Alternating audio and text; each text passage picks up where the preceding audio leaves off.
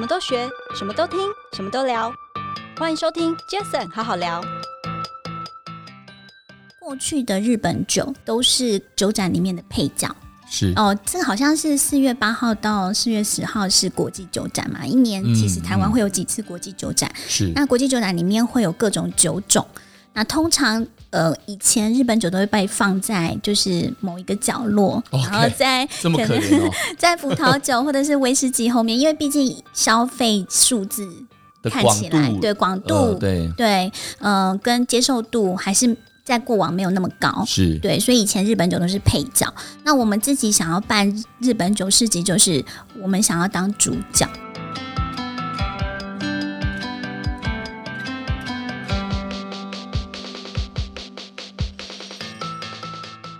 嗨，大家好，我是 Jason。这个 Podcast 成立的目的呢，主要是希望透过每一次邀请我在不同产业领域的来宾朋友们，借由对谈的方式。轻松分享每个人在不同专业领域上的观点与经验。那这一集杰森好好聊节目，非常开心邀请到我一位朋友。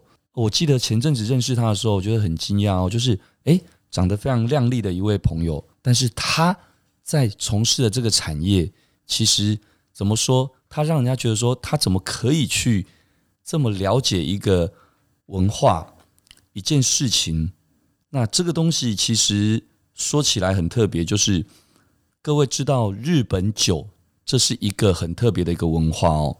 那这个朋友他从美国德州念书，那后来工作，那回来之后也在台湾的四大会计师事务所工作，担任气管顾问的职务。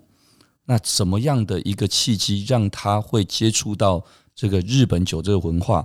然后他是现在的吉利酒厂的执行长 Irina，Irina，我们欢迎你。啊，谢谢杰森哥啊！我是吉利酒厂的执行长 Irina，很高兴今天有机会来到这边做客。OK，Irina，欢迎你哦。刚刚我简单的开场了一下，就是提到了，因为刚刚提到 Irina 之前在美国德州念书嘛，嗯，然后后来在那边好像工作了一段时间，对，哦，才回来。那回来之后在。资诚会计师事务所担任气管顾问，对。后来离开之后，我知道也在一些投资公司也担任气管顾问的工作。嗯。可是怎么样的契机会让你就从此接触到这个刚刚我提到的一个很特别的日本酒文化这件事情的这个产业？嗯。要不要跟大家分享一下？好，当然，其实也是因为在投资公司的经历，让我们有机会接触到很多不同的产业。那呃。当时候几年前刚好有一个契机，能够呃遇上吉利酒藏原始的呃创办人还有团队，然后跟他们呃经过了蛮长一段时间的互动之后，我们决定加入他们的团队，那并且呃要由我单呃进到公司里面去协助做执行的角色，这样子。OK，所以简单说就是。呃，吉利酒藏在一开始的时候的 founder，我们知道是一位张小姐嘛？对。OK，那那个时候等于是你那时候正在投资公司的一个气管顾问的角色。嗯。那你们等于是投资公司就看好了这一块市场。对，没错。那也进而投资了吉利酒厂这家公司。对。那最后，Irina 就本来一开始从投资公司的角色这样进来开始参与，到现在就是我们刚刚开玩笑说的，就一世成主顾，公卿变事主。对，所以你就变成是道道地地、完完全全的执行长，然后开始在做所有这一块的整个，不管是日常的运营，对，然后还有所有的这些事务。嗯，那是不是简单的跟大家分享一下？因为你以前其实滴酒不沾，对，对不对？一个滴酒不沾的人，然后竟然现在。负责一个这个日本酒这样的一个这么特别的一个产业，而且更重要，其实吉利酒厂其实代理了到现在为止，好像代理了几十种不同的日本酒品牌，对不对？没错，对。OK。我们创立在二零一三年，所以今年三月，哎，这个月刚好满九岁哦，九岁生日。然后当年是台湾第一家专门做日本清酒的专卖店。嗯、对，其实当时候的市场没有像现在这么好，嗯、所以这几年来也是走过了蛮多。这几年其实日本清酒其实应该在台湾人的心目中算是也越来越受欢迎了。没错，其实不止台湾，就是全世界的市场对于清酒的接受度都是越来越高的。OK，我本身自己也很喜欢，而且我知道你们家还代理了一个，可能有些人懂的人一听就会觉得哇。好像日本清酒之王哦，对，十四代嘛，对不对？是，对，我们是呃十四代在台湾的官方代理商。哇，这不简单。OK，所以好，我回来讲，因为刚刚不是说，听说你以前滴酒不沾，对，那这样的契机，除了刚刚说因为投资等等这个关系，然后接触了，嗯、那我觉得接触那顶多也是从运营开始，嗯，但是最后会公亲变事主这件事情，我觉得比较特别一点吧。对，是不是应该跟大家分享一下？其实这要回归到为什么会呃公亲变事主。其实呃一开始的 involvement 没有那么深，是但是后来也是因为我发现日本酒有一个不同于其他酒类最大最大的不同，也是最吸引我的地方，是就是日本酒背后的故事都很引人入胜。哦，对。你是指的是每一个不同的日本清酒，他们的品牌在整个从无到有的一些故事，它其实是非常让人家会让你着迷的事。对，就是呃，其实尤其是像吉利酒厂目前代理的三十几种品牌里面，绝大多数都还是所谓的职人酿造。那它就是呃，基基本上每每一支喝到的清酒都是手工酿造制成的，所以它主要呃。传达的就是说，背后的这些职人，有些是终身制，然后有些他是就是一辈子兢兢业业在那个酒厂里面，然后或者是有的酒厂其实可能最只有三个人，但是他要酿造出就是很多很好喝的酒，然后并且还能够出口到海外到我们的手上。其实你想到这些的背后，就会觉得每一支都很珍贵。对，哇，那这样子这么说来的话，其实这九年来。你们应该是自己一步一脚印的去到很多日本不同的一些酒造，对，去做一些深入的访谈了解，去敲门，才有可能会得到这些故事吧？对。就是包含其实呃呃从创办人开始，然后到我们现在的团队，其实每年应该都要花很多时间在日本去做嗯酒造之间的联系，然后还有就是发掘更多新的品牌，因为其实日本酒从高峰时期有一两万个品牌，到现在也有数千个品牌，所以从数千个品牌里面如何选到可能台湾的消费者会喜欢的，然后进来还要做市场的尝试，然后做推广，其实这个过程是要花费蛮多心力的。对，嗯，诶、欸，那如果这么说的话，像这两年疫情的关系，那是不是？毕竟比较没办法直接过去嘛，嗯、对。那这这部分的话，会有些什么样的影响吗？其实这个问题很多人问诶、欸，嗯、但是我要说，就是说这两年也因为呃没有办法出国，所以呢多了很多呃在台湾的消费者，他们会找到说正规的代理商，说啊，我很想知道，就是很想买到好喝的清酒，是对，所以呃也多了蛮多新的机会。那可是呢，呃，确实有受影响，是因为其实刚刚我们提到的日本清酒大部分都受限于，比如说手工酿造，然后所以其实它也会因为疫情的期间有减产的风险，然后还有就是还全当然全世界有受到影响的就是货运方面，对。可是其实，在消费者心目中的需求是上升的，嗯，对。因为从我们的销售记录，还有就是从日本出口清酒到海外的记录，都可以看得到，就是全世界包含台湾对清酒的接受跟消费都在上升。了解了解，哎，那 Irina，那这样我再问你一下哦，嗯，刚刚我们提到了，你刚刚说，呃，对了，这些日本清酒这边日本酒的这些故事，对，让你觉得很引人入胜，也让你觉得很喜欢，对，也进而开始。一步一步的参与的更深嘛，对，对不对？没错。那你觉得日本酒它最大的特色是什么？嗯、我就跟大家分享一下。而且包括如果说是一支好的日本酒，你觉得它应该具备一些什么样的要素？对，嗯、呃，其实刚刚讲到了对我来说啊，因为我不是真的专业品酒出身的，是。其实我发现我的眼光代表了很多不知道如何入门的人，因为我也是从不知道怎么喝开始的。是，其实我发现就是只要有专业的唎酒师，他可以告诉你这支酒它的制成，然后它背后有什么样的故事。它的故事包含了呃，这个酒厂可能是上百年的历史，然后呃，它使用了当地的原料，然后呃，这个制造的过程，其实都可以让你更了解这支酒。对，然后我非常喜欢呃了解这些背后，嗯，因为我发现了解这些背后之后，你就会真的珍惜你眼前出现的这支酒。它可能是比如说一年才出产几百支。然后能够到你手上，可是它又不是半售给你那种超级天价，对，它可能就是一支就算一两千块的酒，可是它也是数百支的其中一支，然后并且是可能由酒厂少少的几个人日以继夜做出来的。哦，所以你的意思是说，日本酒，诶，这听起来蛮有趣的哦，因为我们传统知道像葡萄酒好了，对，可能就是哇一大片果园，然后采收，然后年份，对，然后就是。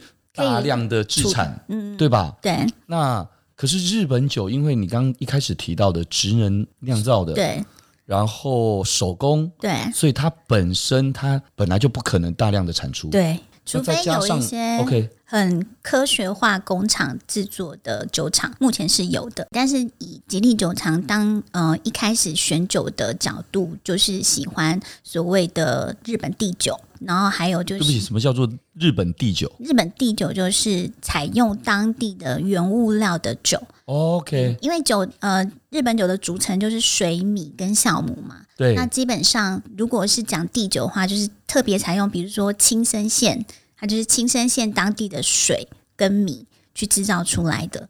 我们是。OK，对，了解。我们是以呃专营地酒出身的，所以我们会在挑酒的部分会以这个为主。那这样子的酒厂大部分都有一个一个现象，就是他们的人不是很多，嗯，因为他原本是服务他在地的居民的，是，只是因为可能随着日本酒走向海外，是，然后他们渐渐受欢迎，所以他们也会把他们的原本只是为了当地居民生产的这些酒变成全国性，甚至是。呃，就是全世界的发售这样。OK，所以这样听起来，Irina，你呃，吉利酒厂在自身的这个定位上面还挺清楚的。对，一直以来都很清楚。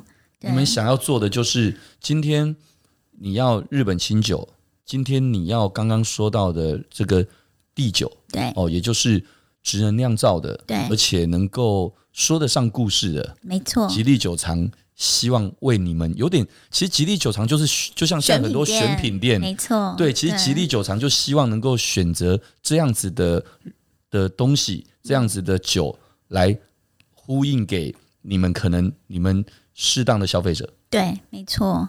OK，那杰森哥真的很精辟耶。没有，因为我这样听起来，因为我自己本身，我觉得你刚刚有一段分享的非常好，就是说，其实你自己本身。你其实就可以代表大部分很多初学或初入门的人，嗯，因为你本来就不是一个常喝酒，就以前你就不能滴酒不沾嘛。嗯，但是你却了解这些之后，你可以去知道说哪些是大众所喜好。没错，所以其实像刚刚您有提到，我们代理的旗下当然最知名的是。日本酒之王十四代，可是其实我们还有另外二三十种，就是也是在日本当地很受欢迎，可是它的价格带就从一千多到几万块都有，都有。那我们也不会一直推荐上门来的客人，就是推荐他们买几万块的酒。其实就像您说的，我们会说，呃，从你可以先从价格带去选，那在这个价格带之内，基一酒厂保证我们推荐给你的是符合我们的选酒标准的，就是刚刚说的是地酒，是充满了故事。然后是呃，在你可可负担的合理范围之内，我们觉得最适合推荐给你的酒。嗯，对。我记得上次呃有听 Arena 聊到，其实刚刚我问了一句话，你说一支好的日本酒具备哪些要素？当然，刚刚说了很多人在意的点不同，对，有人只要好喝就好，嗯，哦，有的人觉得想要听到的是好的故事，对，因为有了一个好的故事，他自己的想象空间会让他这一瓶本来。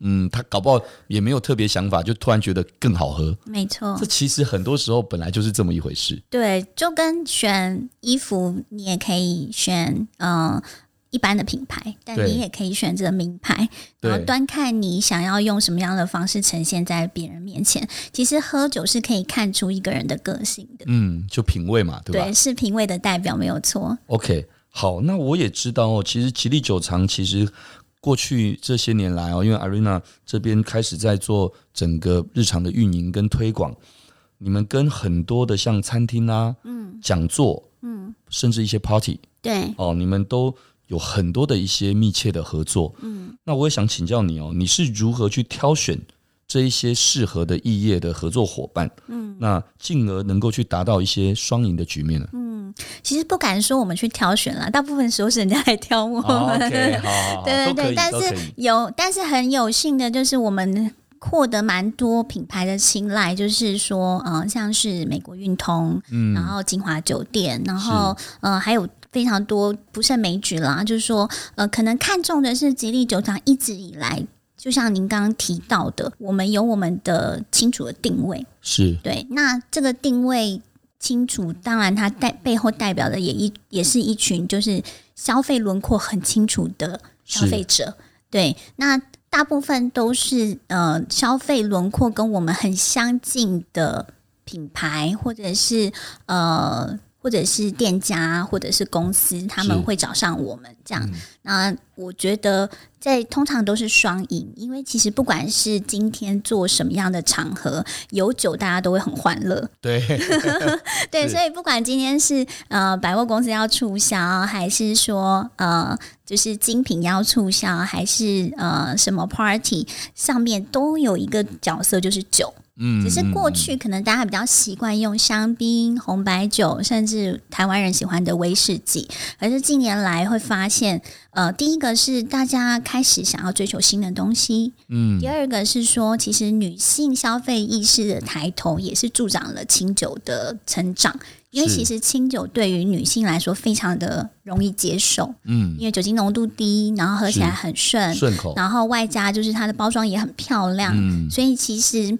现在越来越多的女性消费者，她会指定想要喝清酒，是对。那当然，因为呃女性的消费能力也上来，所以很多比如说精品的品牌，或者是呃金字塔顶端的一些消费轮廓，也都是想要去呃去迎合女性的观点。对，所以其实我们在这点上面是有因此而获利的。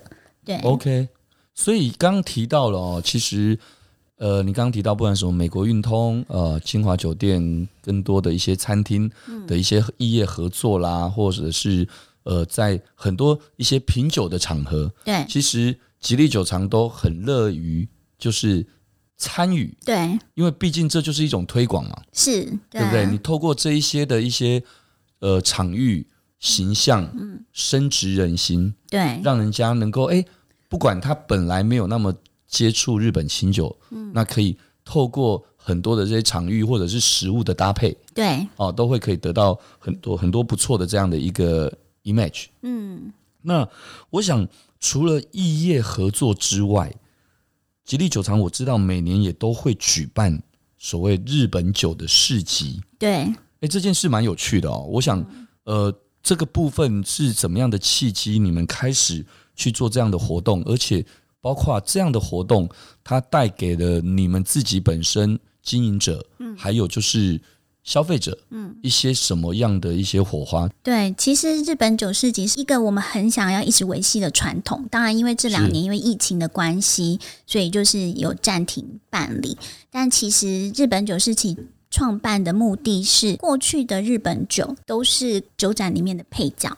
是哦，这好像是四月八号到四月十号是国际酒展嘛？一年其实台湾会有几次国际酒展？是、嗯嗯、那国际酒展里面会有各种酒种。那通常呃，以前日本酒都会被放在就是某一个角落，okay, 然后在 可能哦，在葡萄酒或者是威士忌后面，因为毕竟消费数字看起来对广度、呃、对对呃，跟接受度还是。在过往没有那么高，是对，所以以前日本酒都是配角。那我们自己想要办日本酒市集，就是我们想要当主角，嗯，就是我们自己自办的日本酒市集是全部以日本酒为主的。OK，对，然后由吉利酒厂作为带呃作为呼吁者，去呼吁所有在这个业界里面优秀的业者一起出来，嗯、然后也会邀请就是日本酒造的职人们全部来台湾。对，所以其实到日本酒市集里面呃，消费者可以直接接触到日本酒造的人。对，有可能是社长，有可能是酿酒师，嗯、他们就在你面前服务。哇，那就像一个嘉年华会啊。对，是，只是说，呃，这边强调的就是日本职人文化的展现，是对，所以它会跟一般的呃酒展会不一样，因为大家一般对酒展的印象就是哦，我走到呃展览馆去，然后可能一个一个的摊位，然后以销售为主。但是如果日本酒市集的话，我们就是以大家。呃，开心，然后并且是有机会接触到职人为主的这样子的文化，所以对我们来说，我们很想要延续这个日本酒市集，是因为、嗯、呃，我们希望随着日本酒越来越受欢迎，其实它应该要在自己的舞台上面发光发热。哎，对，所以讲到这里，我刚刚也在想哦，是不是因为传统我们都觉得可能。吃日本吃日本料理，当然觉得配日本清酒好像就合情合理。对，可是是不是好像日本料理以外，嗯，大家就比较不会特别想到日本清酒？对，没错，这个是呃消费观念的还需要被突破的地方。但是是事实是这样吗？事实当然不是。其实日本酒是可以做非常多的多元搭配的。哦，真的吗？对，对，尤其是像在日本或者是像在欧洲，其实现在他们搭配日本酒，像我们很常搭配法餐，OK，然后 fusion，然后.呃意大利料理，然后甚至有些品牌它的、嗯、呃设计可能是也可以搭配。重口味的中餐都可以，所以就像呃，其实大家走进来到吉利酒厂的时候，除了问呃预算之外，我们也会问大家说，你们今天要吃的是哪家餐厅，什么样的料理，我们都可以从我们的 selection 里面去选到适合的。OK，我想第一个，我刚刚都在想，餐厅呃，就是所谓的料理这件事情，可能过往可能就局限了日本酒的这一个发展，发展，对，我觉得这一定很有可能。对，好，那第二个是。感觉呃，好，举例我们就讲葡萄酒好了。嗯，葡萄酒当然贵的也有很贵的，对。但其实便宜的也超级超级便宜的，对。便利商店 或者是 Costco，对对，一支几百块的就有。嗯，那是不是日本清酒应该再怎么样便宜，应该也不可能有像那种几百块，是不是应该就就没有这样的？也也有可能是限制了这件事情的发展，有可能吗？没错，其实日本清酒也有价格带很低的，但是确实比较引进台湾的比较少，因为呃，其实就是这是台湾长久以来的呃，太低会不会不好意思？太低会不会像台湾米酒？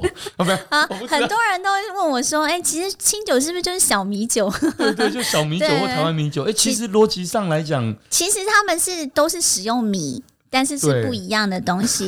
然后其实台湾自己也有出产清酒哦。对，台湾自己有出产清酒，然后并且在便利商店就买得到。然后那确实它的价位就比较就是平实。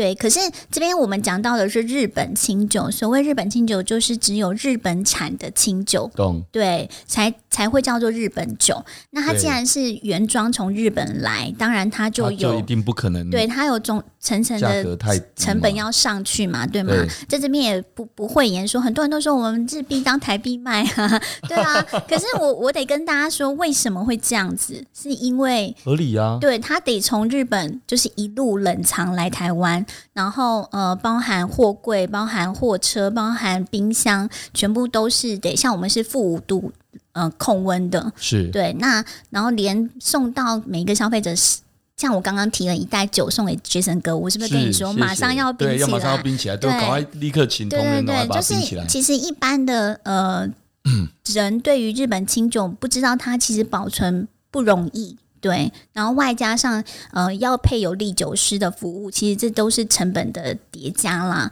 对，哎，我觉得讲到这里，我就自己讲聊到一件很蠢的事哦。怎么说？我记得很多年之前，其实我觉得过去几年，其实台湾当然踏迹这个品牌，对，好像也也非常深植台湾人心嘛。是，对。那很多人可能像我常去东京出差，嗯，那回来。呃，有时候朋友请我帮他买一下，或者有人送我，嗯、或者我自己买个一两瓶。对，anyway，我发现做任何事情真的都需要一点学习的知识跟 sense。我记得几年前吧，我好像家里就几瓶獭祭，我就放在柜子里面，嗯、然后 坦白讲，现在讲起来有点丢脸，因为很多我们都觉得说，哎，反正酒放着。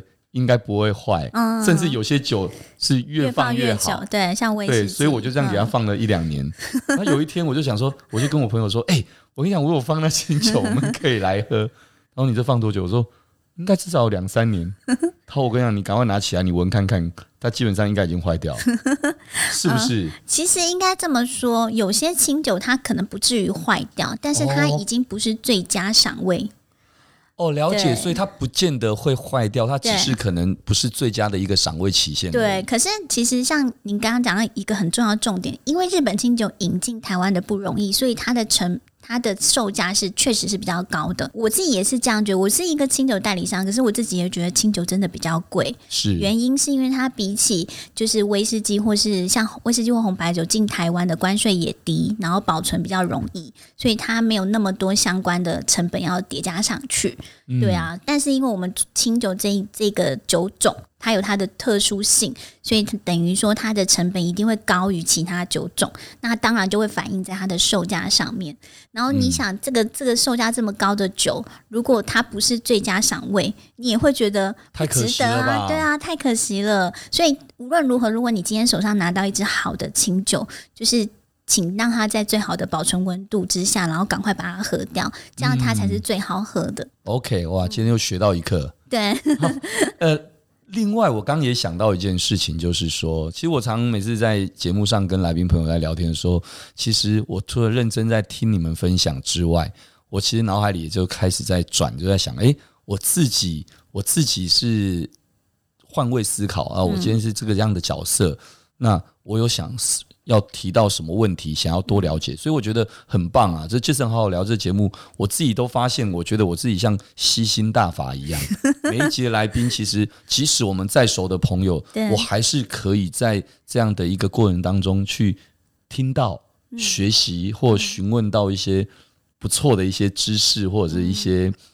很特别的一些想法交流，嗯，对，像我刚刚也在想一件事哦，谢谢，就刚刚 Irina 一一到公司的时候就就送了我一瓶清酒。其实我自己从消费者的角度来讲，我想反馈一件事，我总觉得日本清酒每一次在我们的一些餐桌上的时候看到的时候，他有人假设带了一瓶清酒，那种感觉，我觉得他不会带两瓶、三瓶、四瓶，因为感觉很奇怪。因为它带一瓶的时候，那种质感我不会讲，它好像因为第一它的瓶装，嗯，第二是好像就像刚刚我拿到那个，其实它都会有一些外包装盒，而且好像这是一个，这是一个本来从日本那边的一个，就是一个它的传统吗？还是什么？因为对我来讲，有些人可能葡萄酒可能就一瓶这样握住，有没有？就这样拿去，搞不好连个袋子都没有。对，哦，那一种是一种 style，对。可是我觉得。日本清酒，不管你这样一瓶握住，哇，那个瓶身就是特别漂亮。嗯、当然，这也就回归像，因为俊成哥呃的公司应该对日本人接触也很多，哦、是对日本人真的非常擅长包装，是对，所以他们对于这支酒除了好喝以外，它的外包装设计。然后还有包含这个设计背后的故事，他们都很讲究，所以这也是为什么其实呃日本酒现在很受欢迎的原因。其实只有光好喝与否，其实不是它的唯一的完全认同因素让人家受欢迎，其实是它背后可以讲很多东西。因为我刚刚就在想，我刚刚为什么会提到这个想法，就是因为我假设我今天晚上的一个饭局，嗯，然后一个朋友带了一瓶酒，或我带了一瓶酒，可是。带酒的时候，放到桌上的那一刹那，就是哎，今天我带这一瓶跟大家分享。嗯，其实说真的，除非今天举例，假设一瓶 whisky 或一瓶红酒，它是大家耳熟能详的好酒，或者是好的品牌的酒，那另当别论。嗯，不然的话，其实，在你本来就没有很理解这个品牌或这个的时候，那刹那，其实日本清酒十之八九拿出来，我觉得感觉就好像很有质感。哦，对，没错。哦，我觉得我这样想没错，对不对？是，而且其实我也有一个小小的观察，就是说，呃，其实身边很多很懂酒的朋友，那会发现很多懂酒朋友，他们可能是 whisky 或者是红酒的玩家，或是大藏家。是。他走到最后，如果他连清酒也踏入的时候，那是他的算是最后一块领域踏入的时候，你就会发现，哇，这个人的生活品味整个就是呃非常的非凡。真的、啊、对，因为等于他已经是所有的酒种，他都非常的熟悉。因为你蛮容易遇到很懂葡萄酒的人，是也蛮容易遇到很懂威士忌的人。对，可是你比较少有机会遇到很懂清酒的人，嗯、因为通常这一块是就是在喝酒的领域比较后面才会踩进去的。可是等他一踩进去之后，就会发现他很容易就是一头栽进去。对，因为他就发现这个是等于说一块呃蓝海的海域，然后有很多东西要学习。这样，理解。我想从饮酒的这一件事情来说，我自己个人说真的，我不知道其他朋友，呃，但是我自己个人，我说实话，我喜欢的是比较顺口的，嗯，那种顺口包含当然红酒当然也一样，我喜欢顺口的，但呃清酒我通常我几乎都来者不拒。啊。因为为什么？因为我觉得它很难不顺口啦，就就是应该说它已经有基本的，因为它刚刚已经说了嘛，它的基底的关系，还有它的酒精浓度的关系，所以它本身它就会是比较温和的，对对，温顺的。只是在温顺的过程当中，当然一定会有每个人喜欢的口感的不同，嗯，对吧？所以我觉得嗯不错，以后这个我应该。应该多跟你这边请教一下 清酒这一块，因为我自己本身是真的喜欢。然后包括，诶，我有一个问题也很好奇，或许搞不好很多听众自己也跟我一样有一个相同的疑问哦。清酒是每一个都可以喝热清酒温热吗？嗯，这个问题非常多人问，其实呃不建议。哦，不建议啊！建议对，因为蛮多呃 premium 的清酒，像你刚刚提到的十四代，其实它就是它的最佳适饮温度是大概呃就是五到十度，是或者是十到十五度之间.所以是冷饮是最适合的。对，当你去加热它之后，它的风味其实会跑。哦，所以你的意思是说，所有清酒其实都没有那么建议加热？哦，没有没有，我说大部分哦，大部分大部分。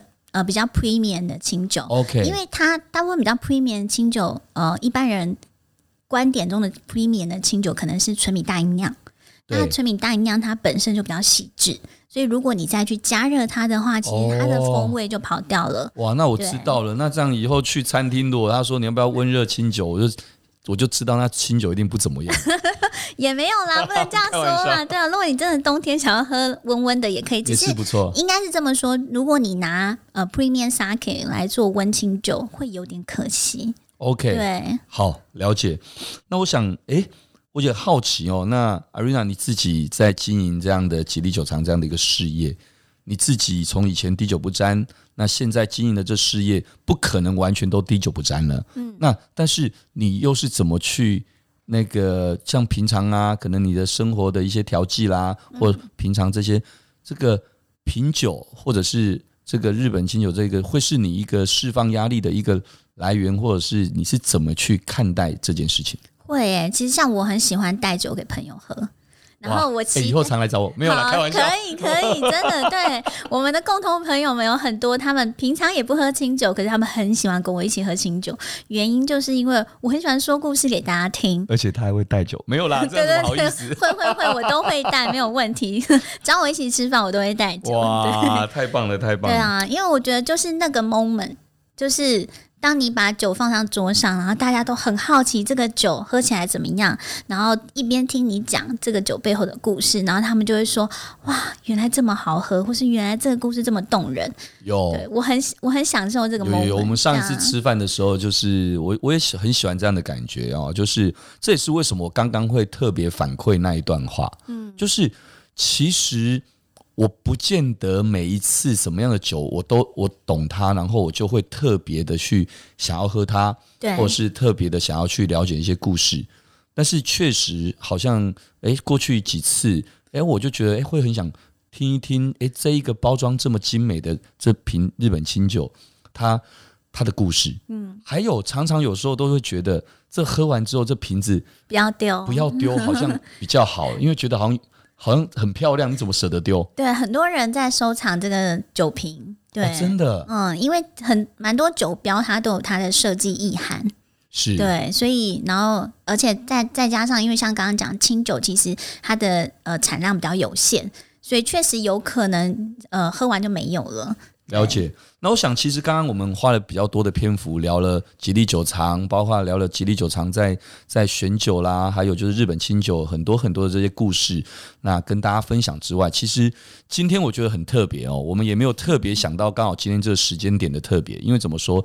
因为现在录音的时间是三月二十八号礼拜一的下午，现在两点多嘛，对不对？对那我知道，其实这几天 Arena 你们正推出了一个现在应该算是很火，然后也是现在最夯的，因为怎么说？因为好像二十分钟之前，也就是两点整的时候，你们的吉利酒厂推出的这个 Sake X，对。对，Sake X 的 NFT 刚刚开卖，正式上线，而且刚刚开卖了，而且公开的在铸造，对。哦，我觉得太有趣了，因为 Jason 好好聊这几次的节目，其实邀请到不管从区块链的冷钱包，从区块链的中心化交易所的朋友，我们也都认识 Wilson，那一天一起吃饭嘛，呃，还有很多的一些一些朋友，就是在 NFT 这个市场，我觉得你也参与了，而且应该来说也是全台湾现在第一个清日本清酒的这个 NFT，嗯，哇，这件事情我觉得。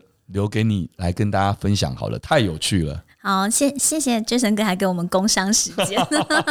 对，因为真的非我们是事先约好的，没有讲好。对，对，然后我们的公公开铸造时间也是呃，也也早就已经敲定。那我们也没有跟 Jason 哥说。对，我也不知道、欸。对对对，那刚好就是有机会在这边跟大家介绍。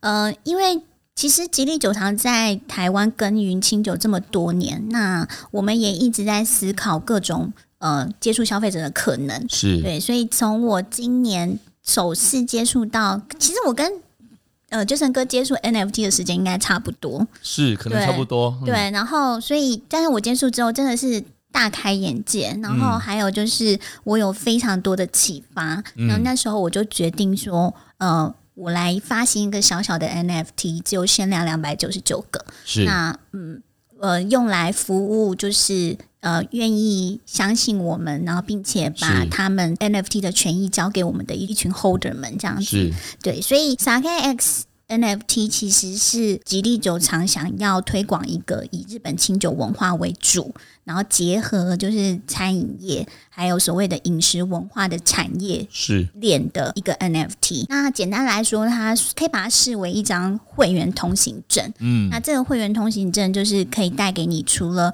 呃吉利酒厂有史以来最呃最 premium 的会员权益以外，嗯、我们还会去联动。就是呃，这个饮食产业链的上下游的其他伙伴们推出更多好玩、好吃、好玩、然后好喝的东西，这样子，对，所以呃。这个是我是吉利酒厂的一个小小试验，当然也是希望作为呃清酒业者的先锋，因为其实一直以来我们都冲的很前面啦，从从我们在这个业界里面做很多，包含日本酒市集，然后包含 NFT，我们都是首当其冲，就是戴着头盔往前冲，因为我们想要给消费者更多不一样的体验。去年一年 NFT 的市场大部分会集中在就是头像式的或是艺术收藏式的 NFT 为主。嗯那我们这个 NFT 是以百分之基本上百分之九十以上是以实体赋能的兑现为主的 NFT，就意思是你买到这张 NFT 可以在线下去兑换非常多你吃得到、喝得到、玩得到的权益。我想，其实刚提到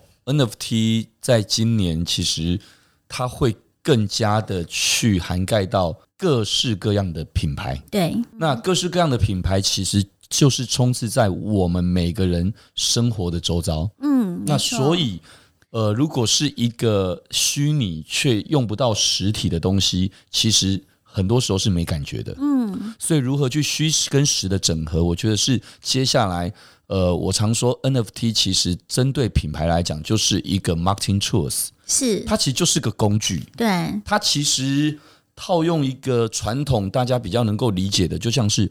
高尔夫球场他们会推出他们所谓专属 VIP 的高尔夫球证，嗯、那个高尔夫球证是它也是一种赋能，对，但它相对的，它它有它可以去给给消费者，例如说举例好，我把它说它叫 VVVIP 好了，嗯，就是它透过这样的一个方式，透过区块链的技术，透过很多的这些二级市场、一级市场的这些，来让大家能够不仅去拥有身份识别。之外，它更是让每个人可以跟这个品牌能够在真实社会里面能够有真正的一些连接。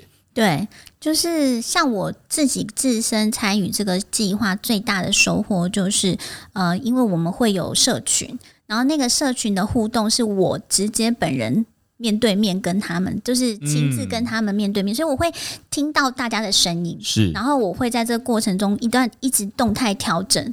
我们的呃计划内容是对，然后还有就是包含呃，因为在呃 Web 三的世界里面讲究真实跟快速，是，所以品牌回应要很快，是对。那我也非常认同，就是你你刚刚讲到说，其实很像高尔夫球证的概念，可是之所以它不是一张实体的卡片，而是 NFT，是它又多几项。只有在 Web 三世界里面才有的权益，嗯，就是包含过往你的求证的转换是你私下要去做到人，但是现在 NFT 就是直接在链上做转换，所以。你不怕这张证被偷，或是被盗用，或什么？嗯、那再来就是这样的转换是官方认可的。嗯，对，对，官方品牌发行方来说，这张 NFT 即使被多次转手，我还是会去 honor 它的权益，因为这全部都在链上做。嗯，嗯对，然后外加上就是又可以跟品牌方人做直接的对谈，对对，或者是给予他们意见。其实我觉得这个是这个世界迷人的地方。然后我、嗯、我投入这几个月也是觉得很很好玩，很好玩哦。对，真的。很好玩，然后呃，已经做到做出兴趣，还甚至是 觉得说，哎，是不是应该要多发行几个？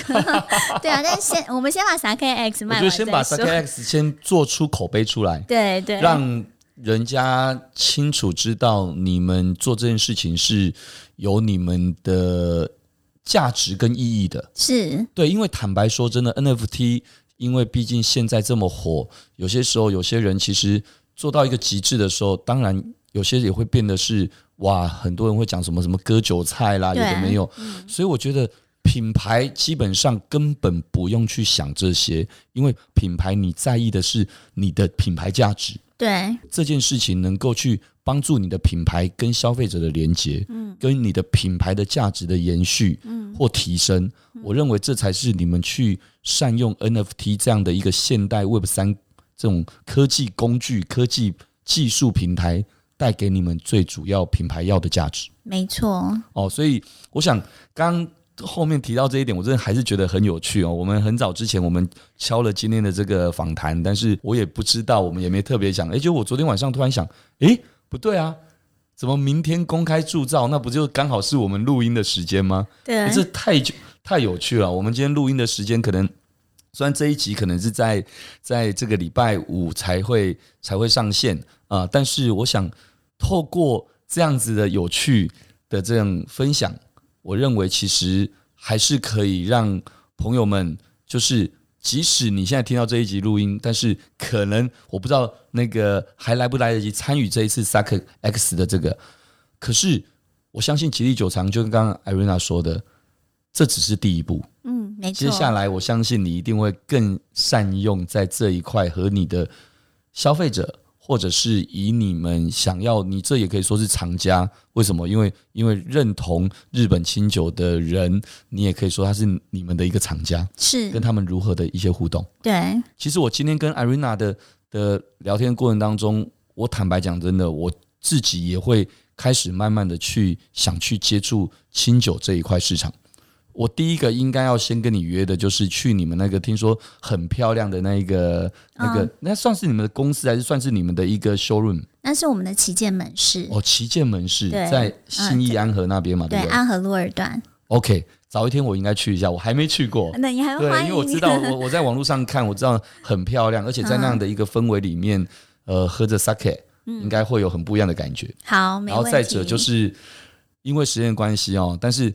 说真的，等一下时那个我们录音之后啊，我也要很兴奋的开始去把我的那个、那个、那个什么叫做小狐狸钱包赶快找出来一下，对对对，听说这是你的第一个 NFT，对，哎、欸，对对对，我也要赶紧 啊，我要赶紧来把我的第一个 NFT 那个献给 Sake X 这样子。哦，谢谢 Jason 哥，好不好？因为我想，其实应该说，我 NFT 其实已经有开始去接触了很多这些，但是说句实在话的，在小狐狸钱包，因为很多人会去去知道，哎，有很多不同的钱包，如果去做。嗯那 NFT 这个世界其实它需要一点，呃，应该需要做一点功课。真的，对。我相信，不管你自己做发行方的，你做了这个功课，嗯、或者是呃，今天是一个消费者，他更要做功课。对，其实那个很多 NFT 界的大神最常讲的就是不要怕 FOMO，就是、嗯、然后呃，do your own research。对，就是你自己要一定要自己去学，对，去了解。你当然可以问别人，但是最终那个决定还是你自己啊。对，还是要请大家，就是你可以多了解项目方。所以其实我自己的学习也是说，呃，像我因为这个项目之后，其实我也开始去买其他的 NFT。那我会主要看第一个项目方是谁，这项目方是不是有 reputation。然后呢，他给你开出来的蓝图跟愿景长什么样？是不是你可以买单的？那像 Sake X 开出来的蓝图跟愿景，其实就是各种实体的兑换。然后我们会有一个时间线，告诉你什么时候可以兑换。所以如果你觉得从你的小狐狸钱包里面掏出以太币来买这张 NFT 是值得的，那你就去判断这个项目方承诺给你的是不是可以兑现的东西。其实我想，最后那个 Irina 从气管顾问这样的一个角色，然后到投资公司，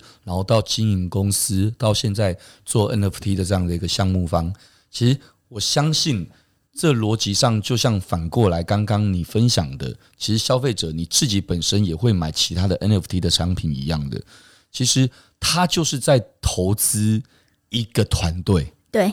他其实就是在投资一个团队，就其实就这么简单，是就像投资就是投资人一样的道理哦。所以我想，呃，Sake X 这一个部分，应该从你自己同理心的投资别人，到现在也希望有人能够来认同你经营的吉利酒厂，而去投资你们这个团队。